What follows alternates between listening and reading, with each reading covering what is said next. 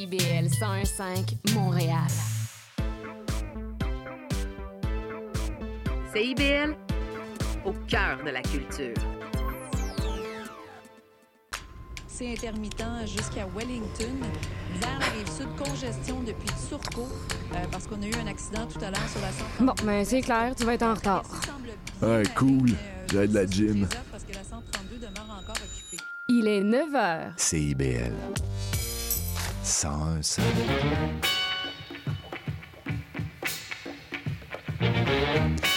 Bonjour à toutes et à tous, vous écoutez les Aurores Montréal sur CIBL. Ici Charline Caro, votre animatrice, pour vous accompagner en cette émission du mercredi 18 septembre. Aujourd'hui, on reçoit notre chroniqueur mouvements sociaux Christian Nadeau avant de recevoir la chercheuse Anne-Marie Pilote pour parler du lien entre féminité et politique. On finira avec l'entrevue de Frédéric Lavoie, journaliste et auteur, pour parler de son dernier livre Troubler les eaux. Alors que vous soyez au travail, sur la route ou bien tranquillement en train de vous réveiller, bienvenue sur les ondes de CIBL. Et dans l'actualité municipale, la ville de Montréal refuse de doubler l'aide financière aux sans-abri. C'est le parti de l'opposition Ensemble Montréal qui a proposé hier d'augmenter de 6 à 12 millions l'aide financière allouée aux organismes communautaires qui proposent des logements et de l'intervention de rue. L'enveloppe financière demandée par l'opposition aurait notamment servi de développer euh, des refuges ouverts 24 heures sur 24, notamment réservés aux femmes. La ville a reconnu euh, l'urgence de la situation mais assure mettre en place les mesures nécessaires. Le dernier décompte réalisé en 2022 faisait état de 5000 personnes sans abri à Montréal. Et ensuite, avis aux amateurs de pierres précieuses, le salon de gemmes et de minéraux se tient cette fin de semaine au Palais des Congrès. Plus de 100 vendeurs seront présents sur place pour exposer leurs pierres, leurs bijoux et leurs outils. Alors rendez-vous du 20 au 22 octobre au Palais des Congrès pour la 62e édition de l'événement. On continue sur CIBL avec la chronique de Christian Nadeau sur les droits et les mouvements sociaux.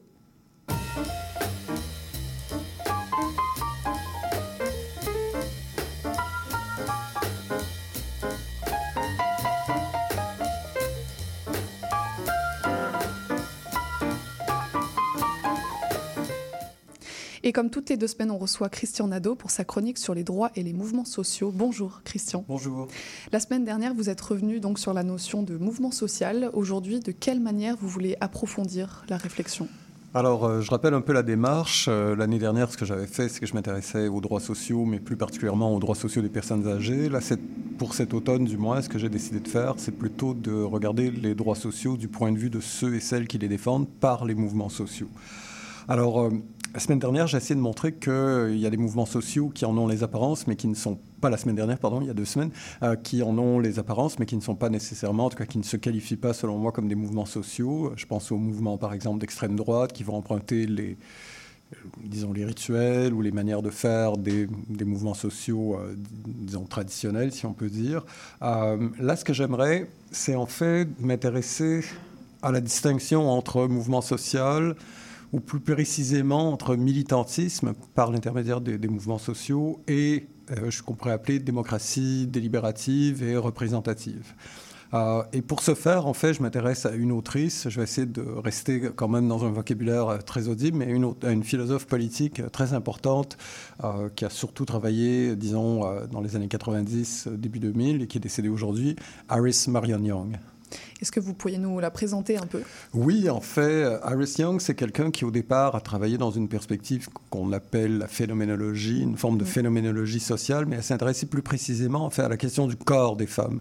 Donc, euh, elle a beaucoup travaillé sur la manière dont la subjectivation, euh, disons, euh, des femmes, la manière dont les femmes se rapportent à elles-mêmes, va, disons, se rapporter à quelque chose qui les diminue d'une certaine manière. Donc, le, le, titre de son livre, par exemple, c'est lancer une balle comme une fille. Donc, euh, en fait, c'est à chaque fois throwing like a girl. Donc, à chaque fois, c'est de dire que le corps des femmes euh, n'est pas capable de certaines choses. Pourquoi? Parce que la référence serait le corps des hommes. Alors, évidemment, elle démonte tout cela. Ensuite, elle a fait euh, tout un travail en philosophie politique sur à la fois des questions de justice sociale et des questions de démocratie. Moi, ce qui m'intéresse, c'est le volet sur la démocratie. Et quel va être son point de vue sur le militantisme et les mouvements sociaux? Alors, ce qui intéresse quelqu'un comme Iris Young, c'est qu'en fait, il faut voir qu'au départ, elle s'inscrit, c'est comme un dialogue amical avec euh, ceux et celles qu'on appelle les, tenants de la démocratie délibérative. Alors, qu'est-ce que ça veut dire en gros? Euh, C'est que très souvent, lorsqu'on pense à la démocratie, on fait, alors on a une vision très générale qui ne veut pas dire grand-chose. On va parler par exemple d'égalité démocratique, etc. Et puis la plupart du temps, que ce soit les médias ou euh, monsieur et madame tout le monde, pour employer cette expression, va penser la démocratie en termes de droit de vote, en Mm. fait. Donc, en fait, il s'agit de déléguer des pouvoirs plutôt que de prendre le pouvoir d'une certaine manière. Et ce que vont dire les, les, les, les- les- disons, les théoriciens les théoriciennes de la démocratie délibérative, c'est que la démocratie ne s'arrête pas au moment du vote, ni ne commence avec celui-ci. Donc, il y a tout un processus de réflexion. Et cette réflexion, en fait, ça devrait être un débat public. Et si on veut vraiment qu'il y ait une démocratie, si nos choix, en fait, par exemple, nos choix électoraux, nos choix de référendum, peu importe, sont des choix qui sont justifiés, bien normalement, ils devraient être publics, c'est-à-dire nous ne devrions pas simplement réfléchir dans nos têtes, mais nous devrions réfléchir entre nous. D'où la notion de démocratie délibérative. Donc il y a un certain oubli euh, des manifestations et de l'action directe. C'est moins pris Voilà, en compte. voilà, c'est ça. Ce que reproche en gros Iris Young à ce modèle, on pourrait appeler ça une critique amicale. Hein, pas, elle ne nie pas la valeur de la délibération.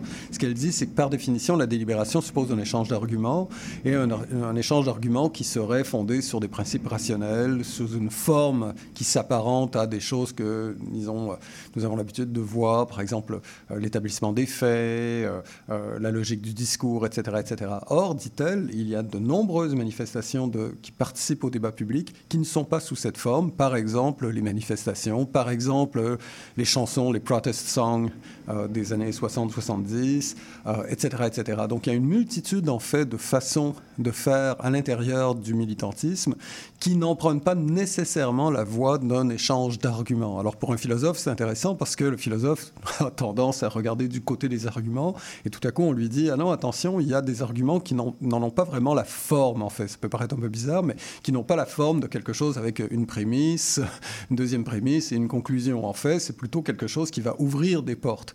Par exemple, il peut y avoir des manifestations qui vont simplement faire en sorte qu'une question qui auparavant n'était pas visible le devienne.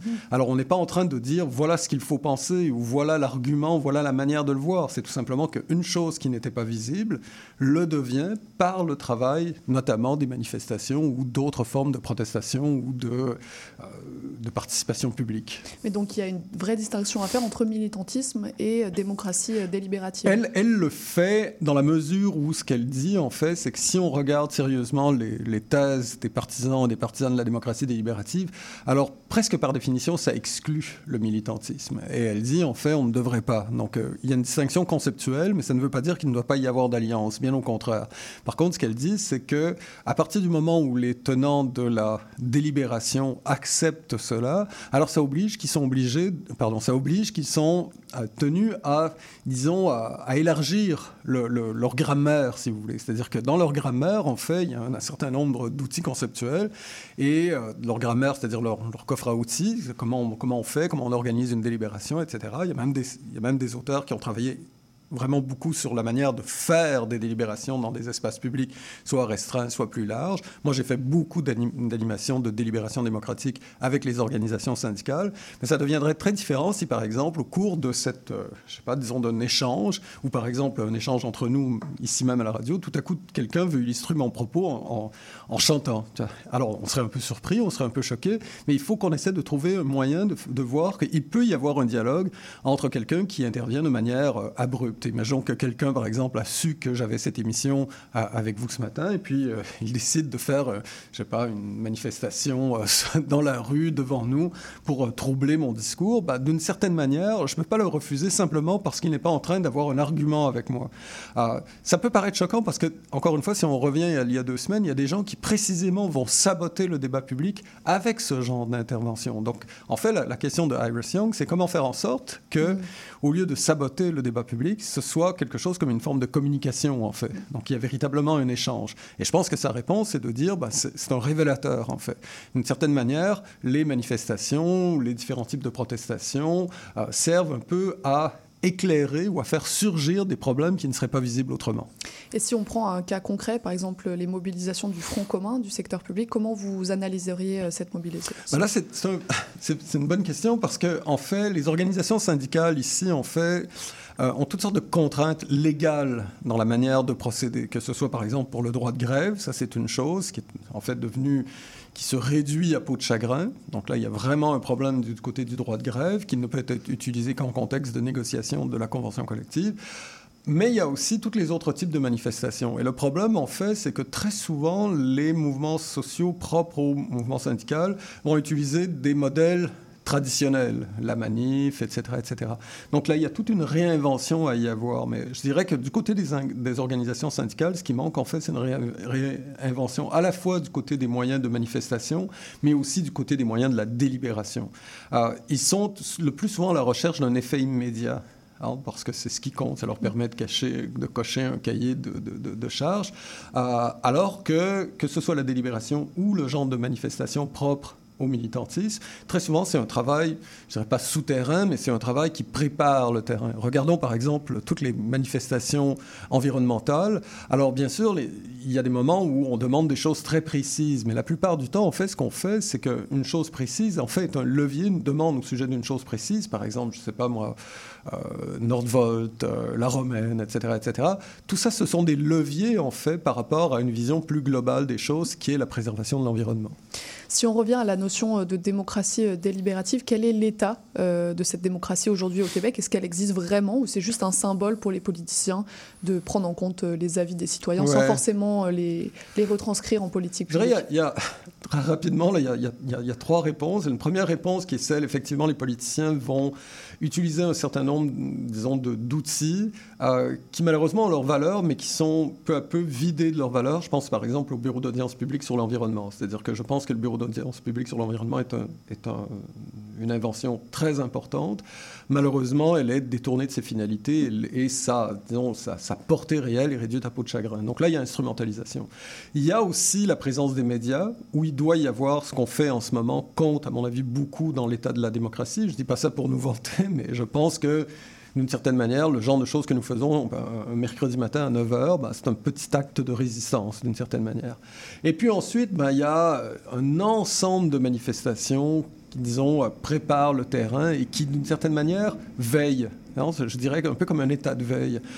Toute la question, en fait, c'est que les trois paliers que je viens de distinguer se nourrissent mutuellement. Et si, disons, un des paliers devient de plus en plus faible, par exemple, si le bureau d'audience publique sur l'environnement devient de plus en plus faible, alors le problème, c'est que le militantiste de base, lui, se fatigue et dit bah, à quoi bon?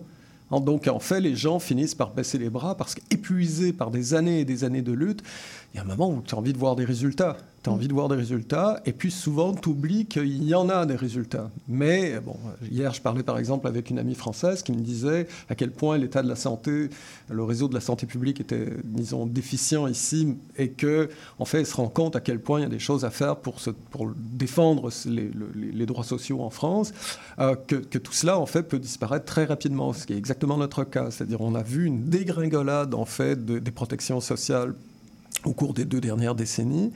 Et je crois que graduellement, ça, gruge aussi. C'est-à-dire que le, moral des troupes devient euh, très difficile d'une certaine manière. Je dis moral des troupes, pardon pour l'expression militaire, mais vous voyez. En même temps, on voit à tout moment des poches de résistance, comme l'an dernier, par exemple, j'ai parlé beaucoup des mouvements sociaux propres aux personnes âgées. Et quand je regarde, par exemple, les résidents et les résidentes du Mont-Carmel qui se battent, en fait, depuis des mois, alors que tout est contre eux et contre elles, et qu'elles continuent de se battre pour leur droit au logement, Là, il y a un exemple qui est lui aussi un levier en fait pour la mobilisation, parce qu'elles ne se battent pas simplement pour elles, mais elles se battent pour quelque chose qui est une idée de la dignité humaine. Et est-ce que la baisse de confiance en la démocratie euh, délibérative peut amener justement à plus de mobilisation, plus de militantisme? Encore une fois, ma vision des choses. Je crois qu'elle ne serait pas nécessairement partagée par, par exemple, disons, des, intellectuels ou des militants militantes qui consacrent vraiment beaucoup d'énergie au militantisme. Ma vision des choses, c'est vraiment une vision d'interdépendance. Je ne suis pas quelqu'un qui nie l'importance des institutions, pas du tout. Je crois vraiment aux institutions, à la condition que les institutions soient sous surveillance d'une mhm. certaine manière, qu'elles jouent véritablement leur rôle. Là, le problème, en fait, c'est qu'on est dans une situation où les institutions finissent par se, disons, devenir des outils contre justement la participation publique contre le débat public et favorise en fait des intérêts particuliers au lieu de l'intérêt général. Et ça, c'est exactement le contraire de ce qu'une institution doit faire, enfin une institution politique doit faire. Et moi, ce qui, me, ce qui m'effraie en fait quand on voit cela, c'est qu'il y a un moment où ça devient très difficile, il y a une crise de légitimité, parce que comment peux-tu en fait critiquer une instance qui normalement est l'instance qui doit protéger le droit et l'égalité des citoyens et des citoyennes et qui se retrouvent dysfonctionnels. le meilleur exemple, ce serait la police. Alors, il y a beaucoup de discours pour l'abolition de la police. Moi, ma réflexion n'est pas toute faite là-dessus, mais très certainement, on peut voir qu'il y a un un énorme problème de répression policière, alors que la police, normalement, encore une fois, entre guillemets, alors là-dessus on peut, ne pas être d'accord, mais en tout cas c'est du moins la façon dont elle se présente, la police ne se présente pas elle-même comme un outil de répression. Mhm. Donc euh, elle se présente comme un outil de protection. Alors là, il y a, une contre, un contre-performatif, si vous voulez.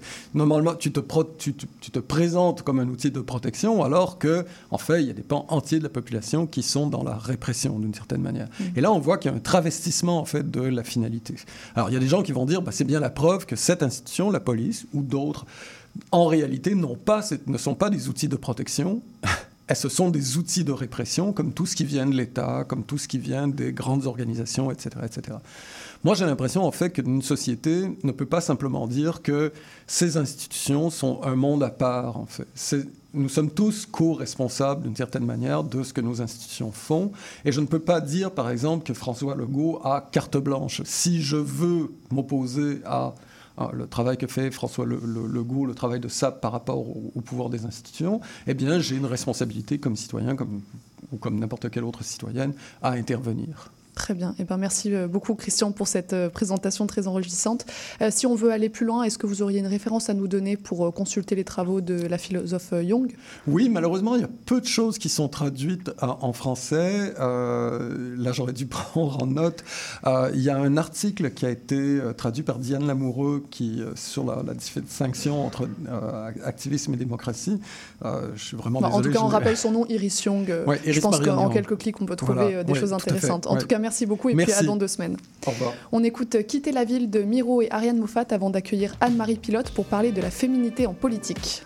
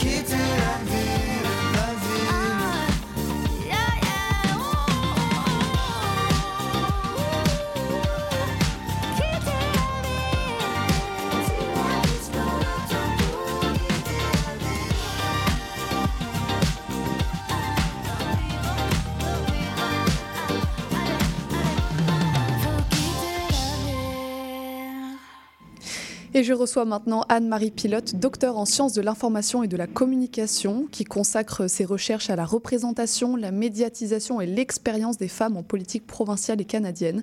Vous avez également coécrit avec Arnaud Montreuil l'article de recherche intitulé S'appuyer sur la féminité pour l'emporter en campagne, dont on va parler aujourd'hui. Bonjour Anne-Marie. Bonjour. Alors dans cet article, pour euh, contextualiser un peu aux auditeurs, vous euh, analysez donc les contenus médiatiques qui précèdent les élections générales d'octobre 2018 au Québec euh, pour comprendre la façon dont est traitée la féminité en politique. Vous montrez donc qu'historiquement les femmes sont illégitimes dans le monde politique, mais que depuis 2018 les qualités féminines sont valorisées. Alors d'un côté ça s'avère être un atout pour les candidates, mais de l'autre les politiciennes sont enfermées dans un rôle de genre qui est restreint et stéréotypé. Euh, tout d'abord, comment vous en êtes venu à traiter de cette problématique? Alors, c'est tout à fait bien résumé. Alors, je m'intéresse depuis longtemps au discours sur les femmes politiques, tant par les médias euh, que par les, chefs de parti. Et en 2018, donc je rappelle, nous sommes en campagne électorale. Donc, François Legault se prépare, je dirais, à être le prochain premier ministre du Québec. Et pour la première fois dans le discours politique, je remarque que l'on parle euh, des femmes comme d'un remède à la politique. Donc, on indique que les femmes seraient plus douces, plus concrètes, plus pragmatiques, plus proches des gens, et, que leur entrée au Salon Bleu, hein, qui était, je le rappelle, composé uniquement de 25 de, de femmes à l'époque, euh, serait finalement une des, des, solutions pour rompre le manque de confiance des Québécois envers la politique. Donc, l'arrivée des femmes, si je, je, je puis résumer, sur la scène politique serait un moyen de renouveler le jeu politique qu'on disait dépassé par les mensonges, la corruption, le cynisme, et serait un moyen finalement de combler euh, le fossé qui se creuse euh, chaque jour davantage entre les Québécois, Québécoises et la politique. Oui, et justement, comme vous le dites, comme vous le dites, c'est vraiment un tournant parce que de base, le genre féminin, c'est tout d'abord un handicap en politique, comme vous dites. Euh, est-ce que vous pourriez expliquer pour quelles raisons? Tout à fait. Ben, le, sociologue Pierre Bourdieu a écrit euh, à ce sujet un, petit livre euh, formidable qui explique comment euh, les femmes ont historiquement été cantonnées à l'espace qu'on dit privé, hein, à la fois au foyer, à la maison, et qu'elles étaient exclues des sphères de pouvoir. Et les sphères de pouvoir, la politique, mais plus largement aussi la diplomatie, était finalement consacré aux hommes et à des qualités qui étaient finalement euh, euh, sociologiquement et historiquement imputées aux hommes, comme euh, l'ambition, l'intransigeance, la compétition, le fait de parler fort. Et ces qualités excluaient en quelque sorte de facto les femmes. Or, au Québec, en 2018, en 2018, pardon, à tout le moins, il y a comme un retournement du stigmate. Donc, j'emploie cette formule avec mon collègue historien dans l'article qu'on a écrit, où euh, pour la première fois, les, qualités qui étaient autrefois dévalorisées, hein, comme le fait d'être consensuel, d'être empathique, d'être à l'écoute, d'être généreuse, étaient soudainement valorisées. Mais donc cet avantage féminin en politique, il a l'air d'être basé sur des caractéristiques qui sont très binaires et stéréotypées, parce que cette douceur, cette empathie, cette écoute sont des qualités qui sont issues d'une socialisation genrée. Absolument. Et moi, je pense que euh, ce discours, en fait, qualité masculine ou, féminine, contribue à un renforcement des stéréotypes en politique qui cantonnent les femmes et les hommes à des qualités là bien euh, euh, bien précises. Et ce jeu, finalement, des qualités, je, je prends l'exemple de 2018, donc j'y reviens, mais a été le résultat d'une pluralité d'acteurs. donc, pour que ces propos soient endossés par les, pour que ces qualités soient endossées par les chefs de parti. Euh, ça a d'abord été véhiculé par les médias, dans les, dans les principaux médias du Québec comme la presse, le, le Devoir, les chroniqueurs faisaient l'apologie des qualités féminines. On disait que non seulement il était temps d'avoir davantage de femmes au Salon Bleu, mais que le Salon Bleu aussi devait changer d'approche, qu'on devait en finir avec des, des qualités comme euh, la compétition, l'intransigeance, et qu'on devait avoir finalement un jeu politique qui était euh, plus doux, hein, plus amical, plus collégial, et, que c'était les femmes qui étaient les porteuses de ces qualités. Euh, et, donc, pas seulement les, les, les médias qui ont concouru à faire en sorte que ces qualités soient valorisées, mais également les, les, les maisons de sondage au Québec où euh, on faisait état que les, Québécois voulaient d'une parité parfaite, que les Québécois et Québécoises voulaient que le jeu politique change de couleur à l'Assemblée nationale. Et on avait aussi euh, les groupes de femmes. en fait, il faut absolument pas les oublier, mais les groupes de femmes qui ont joué un rôle primordial, je dirais, pour amener la question paritaire comme thème central de campagne. Donc euh, il y a aussi certaines candidates qui vont jouer euh, ce jeu sur le genre, de manière consciente ou non d'ailleurs, comme vous le dites. Euh, elles vont entretenir l'image de la différence féminine en ciblant les enjeux dits féminins, en mettant en scène aussi parfois leur vie de mère, d'épouse. Donc ça peut être une bonne chose pour les candidates, cette mise en valeur des qualités féminines euh, en politique, mais aussi euh, cette mise en valeur, elle est trompeuse parce que les politiciennes ne prennent pas vraiment le pouvoir sur leur carrière politique. Elles restent en fait enfermées dans leur rôle de genre et elles sont obligées d'y répondre pour plaire aux électeurs et au monde politique, c'est ça? Euh, c'est que ça devient payant pour les femmes politiques, vous voyez, de, dire qu'elles, euh, voilà, à, la fois qu'elles sont féministes, euh, féministes, qu'elles s'occupent de questions de droits des femmes, qu'elles sont collégiales, parce qu'elles voient finalement dans, dans le discours ambiant quelque chose qui valorise ça. Elles le font consciemment, inconsciemment, mais elles le font dans tous les cas. Euh, mais ça les oblige finalement à, à jouer sur ce jeu, mais également à mettre de l'avant des qualités euh, masculines, parce que bon, le monde, le monde de pouvoir reste encore largement majoritairement masculin. Au fond, si vous voulez, euh, les femmes donc utilisent leur genre comme, identité stratégique pour se tailler une place au, sein du champ politique, euh, mais néanmoins, ça les oblige à le faire. Et puis, euh, voilà, euh, elles performent leur féminité, mais en quelque sorte, elles sont elles sont obligées de le faire en fonction du contexte. Mhm. Et pourquoi ça peut être considéré comme un problème que les politiciennes soient contraintes de correspondre à ces caractéristiques dites féminines? Ben moi, je pense que euh, l'usage de ce genre de formule, par exemple, euh, je, je, je, suis une femme, votez pour moi, je suis plus consensuelle, je suis plus euh, sensible, honnête, et, et, et, puis ça peut être tout à fait vrai.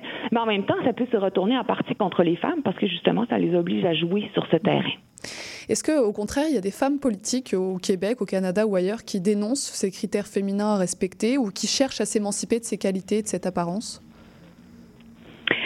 C'est une très bonne question. Moi, je vous dirais que je mène euh, beaucoup d'entrevues avec des femmes politiques sur toutes sortes de sujets et, je pose souvent cette question euh, du discours différentialiste. Je, leur pose la question est-ce que c'est vrai? Est-ce que vous endossez euh, les propos comme quoi les femmes feraient de la politique différemment, qu'elles seraient plus consensuelles?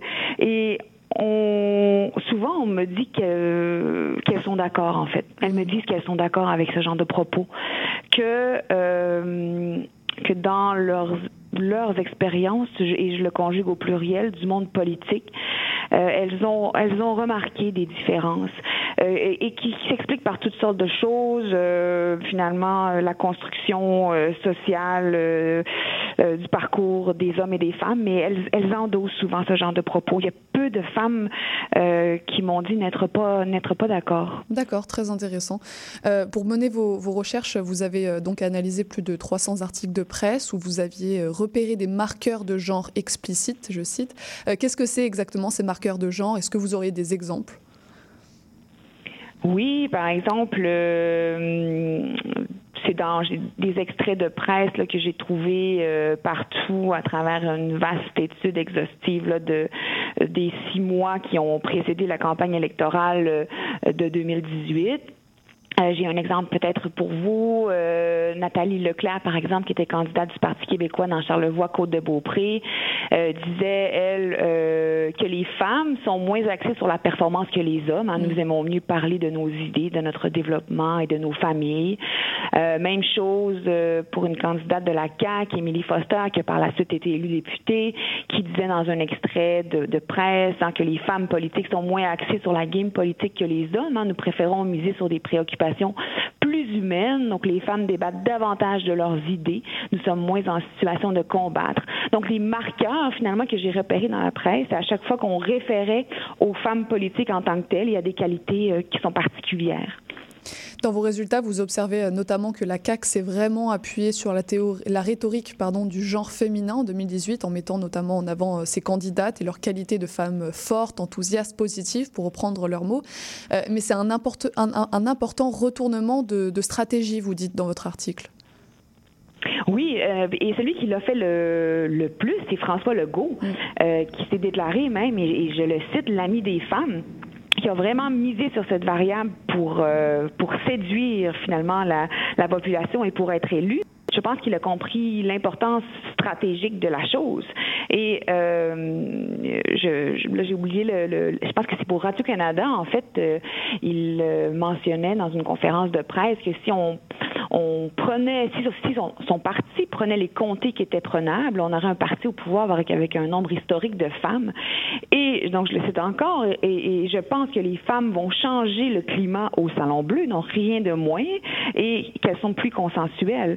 Je pense que M. Legault euh, et son équipe de, de, communicants et communicantes qui l'entouraient avaient très bien compris euh, la, la, la plus-value, hein, la valeur ajoutée euh, des femmes dans le contexte politique, social euh, de 2018. Et ça s'est avéré payant pour M. Legault.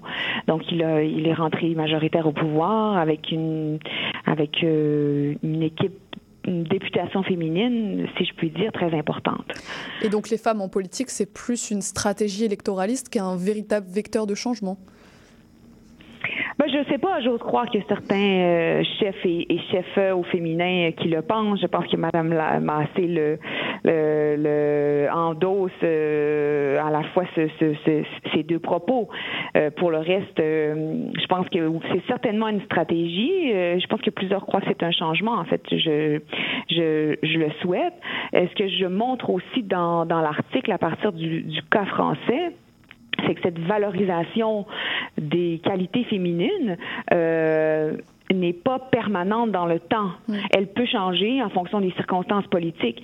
Euh, et, et, au Québec, actuellement, euh, force est de constater, il faudrait que je mène une, une, une enquête plus euh, euh, plus aboutie, mais ce, ce, discours sur la, plus, la valeur ajoutée des femmes à la politique a, a disparu euh, et, et n'a pas été présent lors de la campagne électorale de 2022. Est-ce que ça peut être lié aux, aux enjeux les plus saillants? Est-ce que ce contexte tendu géopolitiquement peut amener à moins de valorisation des qualités féminines sur la scène politique? Absolument, absolument. Absolument. Ça dépend des, des, des conditions politiques en vigueur. Okay.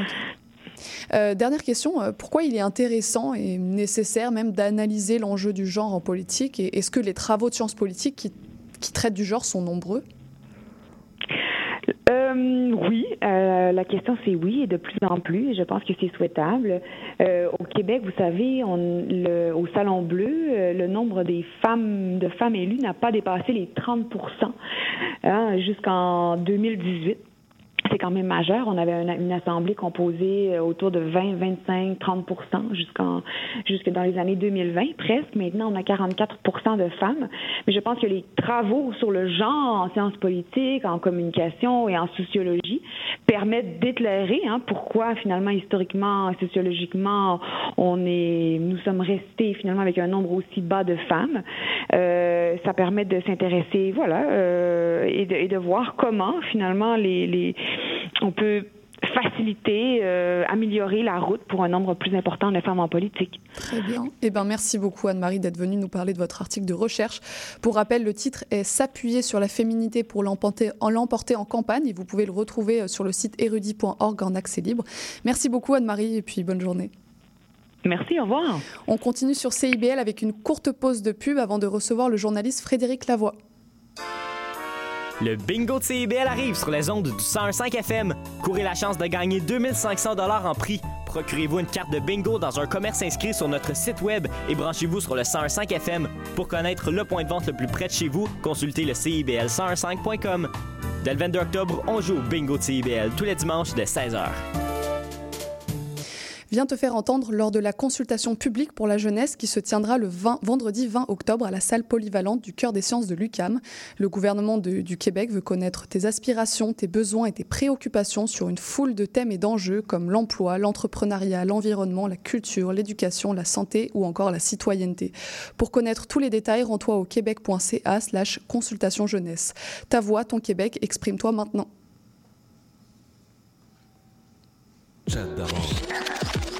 Votre rendez-vous de la fin de semaine. En compagnie de nos collaborateurs, on vous informe, divertit et on vous joue le meilleur du hip-hop, afro et rap. Votre dose de bonheur radio électrisant et contagieux. Samedi dès 11h, c'est Chadamar FM sur CIVL 1015 Montréal.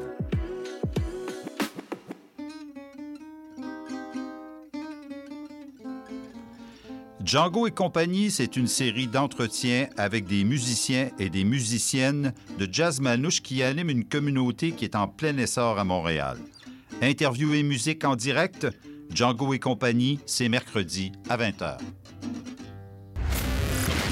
La devise qui nous soutient n'est plus Québec, je me souviens. On va hurler et déconner pour dénoncer avec nous. Souvent ça dégénère. Dans le monde, il s'en passe des affaires. Sous le signe des moustiquaires, on a Les Trois Moustiquaires, mercredi 17h sur les ondes de CIBL. CIBL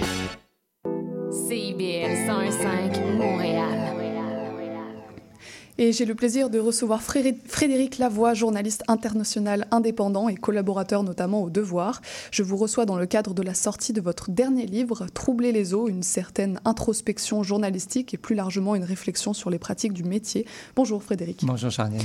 Pour euh, donner un peu de contexte aux auditeurs, donc en 2017, vous vous rendez au Ben- Bangladesh pour écrire des reportages autour des enjeux liés à l'eau. Vous pensiez en tirer un livre classique où vous auriez exposé euh, la vie des habitants rencontrés, expliqué leurs difficultés d'accès à l'eau, rendu compte au final de la situation sur place. Mais lors de la rédaction de ce premier livre, vous avez des doutes. Vous remettez en cause euh, votre travail et puis vous écrivez finalement un deuxième livre pour questionner votre positionnement et les pratiques adoptées lors de ce séjour. Troubler les eaux, c'est donc un livre qui n'était pas prévu au départ. Non, ben, ben, vous dites un premier livre. En fait, il n'est jamais sorti, ce premier livre-là. Là, C'était un premier jet. euh, mais euh, oui, ça a, été, ça a été une grande remise en question euh, parce que euh, ben, je me suis rendu compte, en fait, que quand j'interviewais des gens là-bas, les questions que je leur apportais ne les intéressaient pas, en fait, tout simplement. Alors, j'aurais pu me dire que euh, c'était... euh, que, que, que c'est pas grave, que l'important, c'est les réponses que j'arrive quand même à, à, obtenir, puis ensuite à mettre dans ma, grille d'analyse journalistique, dans les articles que je publie ou dans dans les livres que je publie. Mais la question qui me chicotait finalement, c'est euh, mais ça veut dire que est-ce que je suis vraiment en train de représenter leur réalité si euh, si ils me disent des choses qui eux-mêmes les intéressent pas à propos de leur réalité. Donc ça me menait un peu dans un dans une espèce de euh, de tourbillon euh, où j'ai remis en question bien des choses. Euh, J'avais déjà des con- j'étais déjà conscient là, dans ma pratique quand même que voilà on est il y, a- toujours une parfois il y a une déconnexion entre les besoins des médias, ce que les médias veulent rapporter et euh, ce qu'on ce que ce que les gens voudraient qu'on qu'on rapporte d'eux. Euh, C'est normal qu'il y ait une tension, mais au Bangladesh, je le voyais de façon euh, encore plus euh, évidente que jamais, euh, peut-être en, en raison de la, euh, du fait que je connaissais mal le contexte, même si j'étais déjà allé au Bangladesh là, deux fois euh, par le passé, mais euh, j'étais la, la distance socioculturelle était tellement grande que c'est ça, j'étais pas capable de, de me rapprocher de, de ces gens-là assez pour réussir à, à comprendre leur réalité. Et vous parlez d'un vrai malaise lorsque vous interviewez ces, ces Bangladais ou est-ce que c'est sur le moment ou c'est avec du recul que vous avez du, du malaise, que vous, ne vous sentez pas de retranscrire ces témoignages? Je dirais que c'est avec le recul, en fait, parce que sur le terrain, on est tellement pris aussi par notre, euh, euh, désir, notre, euh, notre nécessité de, rama- de récolter de l'information. Mon travail, moi, quand je vais dans un village, que j'ai fait trois heures de route sur des routes cabossées pour aller là, je me dis, ben, il faut que je ramasse du matériel, parce que sinon, mon voyage euh, n'aura servi à rien. Donc, en fait, parfois même, ça tombait dans l'irritation. Euh, je pouvais être irrité envers les gens à qui je posais des questions parce qu'ils n'arrivaient pas à me dire c'était en quelle année cette chose-là, euh, quel est l'orage exact, quel... bon, plein de questions comme ça où je, n'arrivais pas à avoir des réponses. Euh, et dans, mon cerveau de journaliste, je me disais, ouais, mais là, je ne peux pas raconter cette histoire-là. J'ai pas les détails, la ligne factuelle, là, tous les, tous les faits qu'il me faut, qu'on me dit qu'il fallait en journalisme pour raconter une histoire. Je, je n'arrive pas à les récolter. Donc, comment je vais faire pour... Donc, c'était pour ça que sur le terrain, c'était plus une, une, irritation. Le malaise, lui, était, il était comme en, en filigrane. Il était, il était un peu conscient, mais pas trop, euh, voilà, parce que l'irritation était, était plus importante. Mais euh, voilà, il y avait quand même ce sentiment-là, voyons, ça marche pas, pourquoi ça ne marche pas? Vous vous questionnez euh, notamment sur l'éthique à adopter vis-à-vis des interlocuteurs, notamment de ceux qui rencontrent des difficultés. La nécessité d'informer, le droit à l'information ne doit donc pas l'emporter sur tout. Non, exactement. Je pense pas que le droit à l'information doit l'emporter sur tout, mais aussi c'est de se demander euh, c'est quoi l'information qu'on apporte? Donc, euh, c'est beau de dire ah oui j'ai besoin de cette information là et ces gens-là me doivent cette information là au nom du droit du public à l'information. Euh, mais comme j'ai dit, c'est quoi la valeur de cette information là si même ces gens-là qui n'ont en gros pas grand-chose à cacher, là, je veux dire, je suis pas en train de demander à, des criminels de, de m'avouer leurs crimes. Je demande à des, des des simples gens euh, dans un village de me raconter leur vie. Euh, donc, est-ce que, euh, ou, ou, par exemple dans un camp de réfugiés, là, je prends un exemple qui est dans le livre, un camp de réfugiés Rohingya euh, au Bangladesh, les Rohingyas étant ce peuple du, du, du Myanmar voisin qui sont venus des, des, musulmans qui ont été chassés de leur pays. Quand on va dans un camp de réfugiés et qu'on veut savoir comment ça s'est passé, comment avez-vous été violé, comment avez-vous vu de gens être assassinés autour de vous.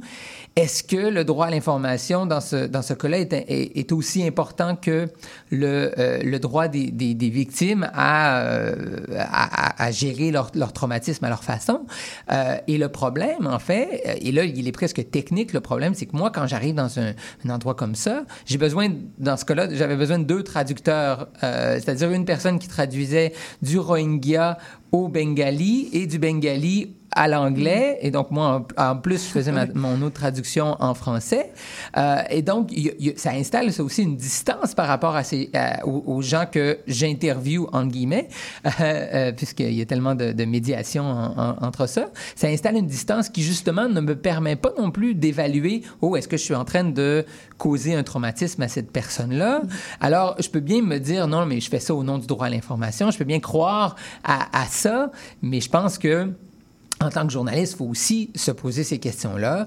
Puis parfois, c'est plus difficile de même réaliser que ces choses-là arrivent. Euh, et c'est ça que j'essaie de souligner là, dans un contexte international. T'sais, si vous êtes à, à Montréal et euh, puis que vous, vous parlez avec quelqu'un qui a vécu un traumatisme en français, euh, bon, c'est peut-être plus facile de trouver les, les, les, façons de gérer ça avec cette personne-là. Mais voilà, dans un contexte international, ce n'est pas. Et en plus, euh, il y a aussi une question de rapport de force d'une certaine façon. Moi, j'arrive, je suis un journaliste occidental, je vais dans ce camp-là. Souvent, j'arrive avec des, des euh, c'est-à-dire des, euh, par exemple, des, gens, des humanitaires qui sont là, qui vont faciliter la, communication avec les gens. Donc, les gens peuvent se sentir aussi obligés de nous répondre parce que ils peuvent penser que, oui, mais là, si je réponds pas, peut-être qu'on va, on va pas m'aider euh, dans le camp. Vous voyez, donc il faut que je collabore, mm. même si ça veut dire euh, euh, me retraumatiser. Donc, il y a toutes ces questions-là, et je pense qu'en journalisme, on les, on les met facilement de côté au nom du droit à l'information. Et pourquoi vous dites que votre comportement il est différent selon que vous vous entretenez avec des habitants du Bangladesh ou de Bombay, là où vous avez été aussi, et avec des officiels, par exemple, occidentaux? Euh, ben, occidentaux ou, ou, même bangladais, euh, ben, parce que, voilà, souvent, disons, je vais prendre le, les officiels bangladais ou, les, ou les, même les chercheurs, chercheuses euh, bangladais, bangladaises que, que j'ai rencontrés, bien, parce que on a souvent une langue commune. Euh, les, les, les, disons, les universitaires au Bangladesh, ben, comme moi, ils parlent la langue des chiffres, euh, ils parlent, ils sont capables de mettre les choses dans des cases pour que ce soit compréhensible. C'est pas nécessairement une mauvaise chose, mais c'est de dire qu'avec ces gens-là, on est je suis capable d'avoir une langue plus commune et encore une fois de comprendre euh, quand il y a quelque chose qui cloche peut-être dans la discussion. Euh, il y a un rapport de, de, pouvoir, entre guillemets, qui est un peu plus balancé, un peu plus équilibré. Euh, donc, euh, je vais avoir plus tendance je vais, à, à, à, me livrer à eux même, voilà, à, leur expliquer c'est quoi le but de ma recherche et tout ça. Donc, c'est comme si avec eux, il n'y en a pas vraiment de problème dans, dans, notre discussion, mais avec des gens dont je peux, avec qui je peux même pas expliquer pourquoi je suis là, parce qu'en fait, ils vont pas poser plus de questions que ça la plupart du temps, ou euh, ils vont juste répondre à mes questions, puis bon, moi, ça fait mon affaire, parce que là, commencer à leur expliquer qui je suis, ils vont vouloir savoir euh, tellement de choses, ça me fait perdre du temps. Donc, vous voyez, il y a tout ça qui, euh, qui entre en ligne de compte, et je pense qu'encore une fois, on le balaie trop facilement du revers de la main. et vous mentionnez ce rapport de pouvoir, et justement, vous vous interrogez dans cet ouvrage, vous interrogez votre position de journaliste blanc occidental. En, en quoi c'est nécessaire d'avoir conscience de son identité, de son hmm. bagage socioculturel lorsqu'on est journaliste. Oui. Ben euh, voilà, je mets pas trop l'accent sur le fait euh, journaliste blanc occidental parce que justement c'est c'est un peu, comment dire, c'est un peu galvaudé. C'est à la fois tout à fait vrai et, et, ça fait qui je suis, mais je ne voulais pas que ce livre-là, ce soit une simple autoflagellation ou une simple, euh, comment dire, une simple dénonciation de, euh, de, de, mes privilèges. Il faut, je, je, les nomme et je les explique, mais moi, je veux que ça aille plus profondément que ça. C'est-à-dire que, justement, euh, bon, on est dans une ère où euh, on parle de diversité, on, s'intéresse aux voix de la diversité, mais en même temps, souvent, ça reste très superficiel. Et euh, pour les gens de la majorité dont je fais partie au Québec et de, la, de la minorité dominante dans le monde, c'est-à-dire les hommes blancs occidentaux, on va dire comme ça, occidentaux, eh bien, la remise en question, elle est plus difficile. Souvent, il y a une réaction par rapport à ça. Et moi, je me dis, si je veux contribuer à, réellement euh, euh, amener cette diversité-là, ben, il faut que je me demande d'où je viens et comment mon regard sur le monde vient teinter euh, ma façon de couvrir le monde. Et surtout que comment ça, ça la couvre, c'est qu'en fait, moi, en tant qu'homme blanc occidental, mon désavantage, en guillemets, c'est qu'il y a des bonnes chances que je raconte la même chose que les autres hommes blancs occidentaux qui s'en vont au Bangladesh parce que je vais avoir les mêmes a priori. Euh, beaucoup de, de, ma vision du monde va être similaire à la leur. Donc là, je me dis, euh, moi, comme journaliste, je veux amener de la nouveauté, de l'originalité, euh, avoir différents points de vue. Donc, il faut que je sorte de ça. Et le meilleur moyen de sortir de ça, c'est de se rendre compte, premièrement, d'où l'on vient euh, et comment on a été construit en tant qu'observateur euh, du monde. Donc, j'essaie de déconstruire euh, de me déconstruire en tant qu'observateur du monde pour mieux comprendre comment sortir de mes carcans.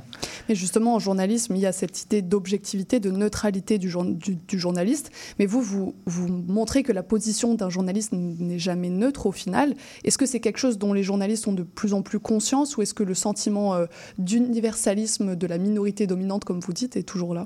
Ben, Je pense qu'il est toujours là, là, le sentiment, en tout cas chez les journalistes, euh, parce que c'est euh, utile, en fait, de se penser universel, de se penser, euh, de, se de penser qu'on parle de nulle part. Mm -hmm. Donc, je pense qu'il y en a beaucoup. Et là, il y a beaucoup qui vont dire, bon, la, euh, oui, mais l'objectivité, c'est seulement, c'est-à-dire, c'est une, on veut tendre vers ça. Euh, c'est pas, on, tout le monde est conscient qu'on a quand même des billets, qu'il faut les, qu'il faut les combattre. Et, et ça, c'est vrai. Donc, je, je dis pas que tous les journalistes sont complètement dans une illusion par rapport euh, à, à, leur regard, mais quand même, on, on, on le tasse, euh, on, on tasse ça trop facilement pour revenir à cette idée d'objectivité. Moi, c'est pas que je suis contre la neutralité, au contraire. Au contraire, euh, je pense que moi, j'ai été formé en tant que journaliste et, et, et, mon regard sur le monde demeure journalistique à chaque fois que je regarde euh, que je regarde les nouvelles ou que je les vis moi-même euh, sur le terrain. Je me pose des questions à savoir si euh, je regarde trop d'un bord ou de l'autre. Je veux dire, on regarde le conflit israélo-palestinien. Je peux bien euh, avoir avoir un regard là-dessus, mais à chaque jour, je me pose des questions à savoir si euh, je penche trop d'un mmh. côté ou de l'autre à cause de, de, de, de, certaines choses. Je remets en question toutes ces choses-là. Donc, j'ai un souci de la neutralité, mais euh, si on si je partais avec l'idée que euh, je suis capable d'atteindre cette neutralité-là euh, parce que euh, j'ai un bon jugement, ben c est, c est, ça marche pas. Il faut que je me pose toujours des questions sur d'où je viens et comment comment mes intérêts personnels, même ceux inconscients, peuvent venir changer mon regard mmh. par rapport à ça. Je peux vous citer par rapport à ce que vous dites dans l'ouvrage. Vous dites qu'on apprend à douter de ce que les gens nous disent, mais jamais de nous-mêmes. cette remise en question de votre part, elle peut apparaître paradoxal, puisque comme vous dites, en tant qu'homme blanc, vous profitez du statu quo. Pourquoi chercher à se remettre en question alors? C'est honnêtement, c'est par souci professionnel. En fait, bon, par curiosité personnelle, euh, mais curiosité personnelle justement de ce que je ne comprends pas, de ce que je n'arrive pas à saisir. Donc, euh, je dis souci professionnel parce que je, je le rappelle, moi, c'est pas de dire que euh, voilà, il n'y a pas d'objectivité, donc tout est subjectif. Il faut seulement y aller selon nos opinions et nos passions. C'est pas du tout ce que je dis. Euh, je, dis vraiment que euh, il faut douter de soi-même en tant qu'observateur euh, pour réussir à, mieux regarder la réalité et donc à mieux la représenter. Être conscient, par exemple, qu'il n'y a pas qu'une vérité souvent. Parfois, il y en a une. Je veux dire, hier ou avant-hier, il y a seulement une personne probablement qui a bombardé cet hôpital à Gaza. Donc là, il y a une vérité à établir. Elle est difficile à établir, mais dans d'autres situations, euh, on a aussi des vérités personnelles. Les, gens au Bangladesh, leur rapport, par exemple, au changement climatique, moi, je peux arriver avec mes questions sur les changements climatiques, mais eux, même s'ils les vivent d'une certaine façon, ces changements climatiques, euh, bon, euh, parce que euh, le, les, ils ont euh, changé le régime des pluies au Bangladesh et tout ça. C'est pas nécessairement à travers le prisme des changements climatiques qu'ils vont regarder leur réalité. Euh, donc, de seulement insister sur les changements climatiques, euh, ça ne permet pas une connexion avec eux euh, qui permet de vraiment représenter leur réalité. C'est seulement d'essayer de ramener leur réalité dans mes cadres d'analyse. et donc, c'est voilà, je pense que professionnellement parlant, ben moi je vois des problèmes là parce que mon but c'est pas de, re, de représenter la ré réalité. En fait, c'est de réussir à me détacher le plus possible, le plus souvent de mon regard pour me rapprocher de celui des autres. C'est ça mon travail en tant que journaliste. Mais quelles sont les pistes, euh, au final, que vous avez trouvées pour euh, réussir en tant que journaliste à rendre compte d'une situation avec complexité mmh. et à ne pas essentialiser, réduire euh, les personnes rencontrées? Ben, premièrement, c'est de faire une place au doute. Euh, moi, je parle de journalisme poreux, euh, un journalisme plus ouvert dans, dans le sens, euh, un journalisme qui, qui n'hésite pas parfois à montrer les, les coulisses de comment ça se passe sur le terrain.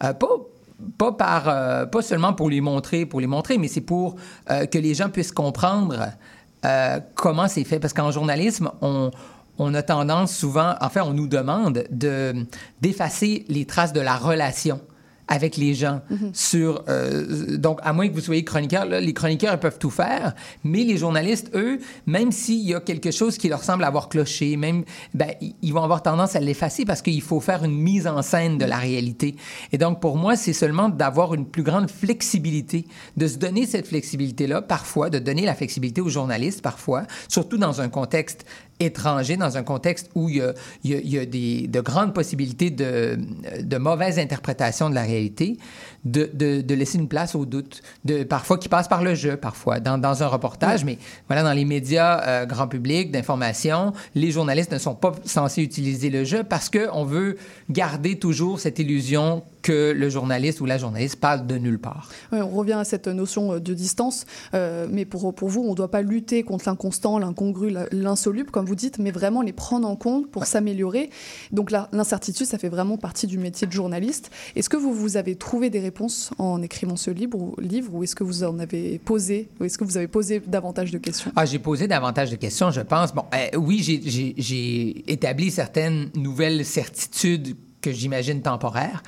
Aujourd'hui, euh, je suis capable de nouveau d'écrire, de, faire du journalisme, justement parce que j'accepte que le journalisme que je veux faire, que, que je faisais par le passé, mais que je confinais à mes livres, euh, est valide. C'est-à-dire qu'il n'est pas moins du journalisme parce que j'existe dedans, parce que euh, je, je, je, montre les, les, les, coulisses et tout ça et que je n'essaie pas de faire euh, un journalisme où, où je m'efface. Euh, donc déjà là, ça c'est une, ça c'est une réponse importante qui me permet de continuer à avancer. Mais surtout, ce, à travers mes réflexions sur ce livre-là, j'ai ouvert sur d'autres perspectives, notamment par rapport à notre relation à ce qu'on appelle la nature. Euh, là, ça, ça, peut paraître loin de, du sujet initial, mais c'est là où je me, où j'en suis arrivé parce que mon projet initial s'appelait dompter les eaux. Mm -hmm. euh, alors je partais avec voilà une, encore une idée de contrôle, encore une idée où euh, les humains doivent contrôler la nature, c'est la seule façon de gérer notre relation avec elle. Et moi, même chose en tant que journaliste, ma seule façon de, euh, de gérer ma relation avec les gens que je rencontre, c'était de contrôler. Et donc, pour moi, euh, l'une des, l'un des débuts de réponse, c'est voilà, d'accepter une certaine perte de contrôle des, des, euh, des, voyons, des, euh, euh, des- des- de ce qui fait la rencontre, des, euh, des paramètres de la rencontre. C'est d'accepter cette, cette perte de contrôle-là pour mieux la redéfinir. Et donc, je finis le livre dans l'une de, l'un de mes débuts de, euh, de, de- de regard vers l'avenir, euh, c'est de dire que peut-être qu'il faut imaginer, si on veut vraiment, par exemple, euh, combattre le problème de notre époque qui est la crise environnementale, eh bien, il faut peut-être se demander si en journalisme, et là je ramène ça au journalisme, peut-être qu'on a un billet fort important envers les humains quand on couvre ce qui se passe. Et donc, je me dis peut-être que le journalisme, si on, on veut vraiment encore plus tendre vers l'objectivité, ce serait de se dire que euh, on, on- on donne une voix égale, plus ou moins, à tous les êtres vivants de la planète et non pas seulement aux humains. Et, et bon, c'est un peu de- du journalisme de science-fiction, mais je pense que dans l'avenir, il va falloir tendre vers ça. Il va falloir imaginer qu'est-ce que ça voudrait dire. Euh, donc, euh, oui, c'est ça. J'ai plusieurs pistes comme ça euh, qui me permettent de, de penser que le journalisme peut encore changer et euh, se redéfinir. Je pense que ça va être plus intéressant. Pour finir, une question qui ne porte pas sur le fond, mais sur la forme. Vous avez écrit votre livre en utilisant l'écriture inclusive, c'est-à-dire que vous utilisez euh, le pronom euh, IEL, une contraction de il et, elle, et vous mettez également des points E lorsque Mhm. vous parlez d'un groupe de femmes et d'hommes. Pourquoi ce choix? Ben parce que je suis dans un processus de, de déconstruction de, euh, de bien des choses, du journalisme en premier lieu, mais aussi de la langue, finalement, parce que la langue, c'est le véhicule à travers lequel on raconte la réalité. Et euh, bon, c'est des questions qui sont évidemment dans l'air du temps, mais moi, c'est pas l'idée, c'est pas d'être euh, d'être plus woke que n'importe qui et donc de seulement utiliser ça pour que les gens euh, me, me donnent une tape dans le dos. Ça part d'une réflexion sur le fait que la langue française est une langue fondamentalement euh, injuste et, euh, et, et non précise. En fait, je dis juste, injuste, mais euh, c'est pas seulement une question de justesse, de, pardon, de justice, mais aussi de justesse, justement. Quand on dit ils sont dans la salle et que s'il y a des femmes dans la salle, ben c'est pas, on, on peut pas comprendre en fait de quoi on parle. Donc, euh, dans ce cas-là, je me dis le pronom il, il est intéressant pour ça. Donc, c'est même pas dans une perspective non binaire. Oui, ça inclut les gens non binaires là, évidemment, mais euh, encore là, je ramène ça euh, à un souci journalistique de, de, de mieux raconter la réalité et je trouve que ça, ça permet de mieux raconter la réalité. Donc, c'est pas dogmatique. Parfois, euh, quand je parle des pêcheurs du Bangladesh, je dis les pêcheurs parce que dire les pêcheureuses, ben, ça représenterait pas vraiment la réalité parce que des pêcheuses, il y en a pas vraiment, sauf de très rares exceptions. Donc, euh, vous voyez, c'est pas, euh, c'est ça, c'est dans cette perspective-là.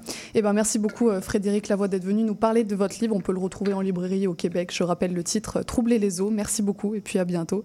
Restez avec nous sur euh, CIBL pour la clôture de l'émission et le programme de demain.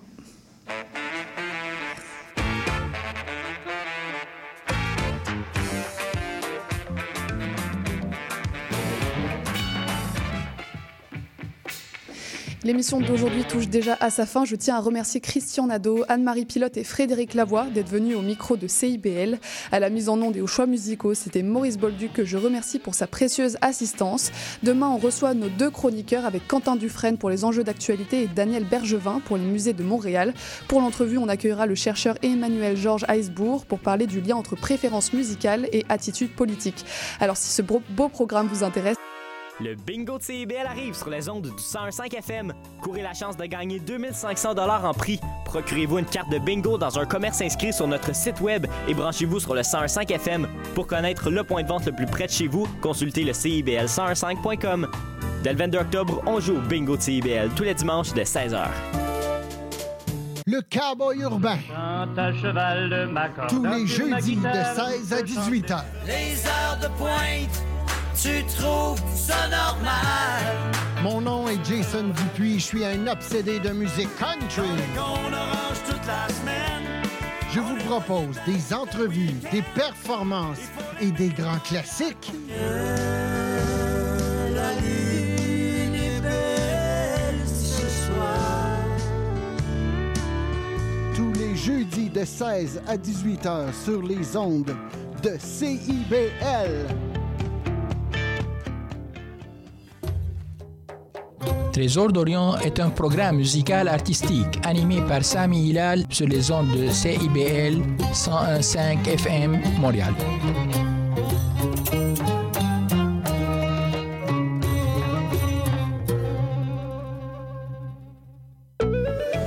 Ici Maude Desbois.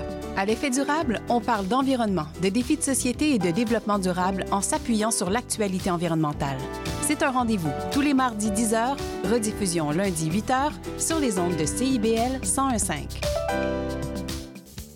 Ici Yves Chamard. J'aurai le plaisir de venir partager avec vous une heure semaine la merveilleuse histoire de Québec en musique. Chaque samedi à compter de 6h30 à CIBL 101.5 Montréal.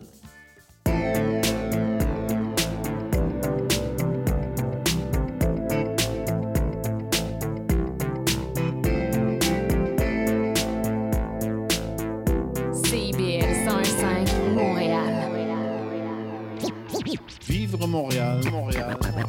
Alors, ici c'est IBL. On, entre en onde bientôt. bientôt.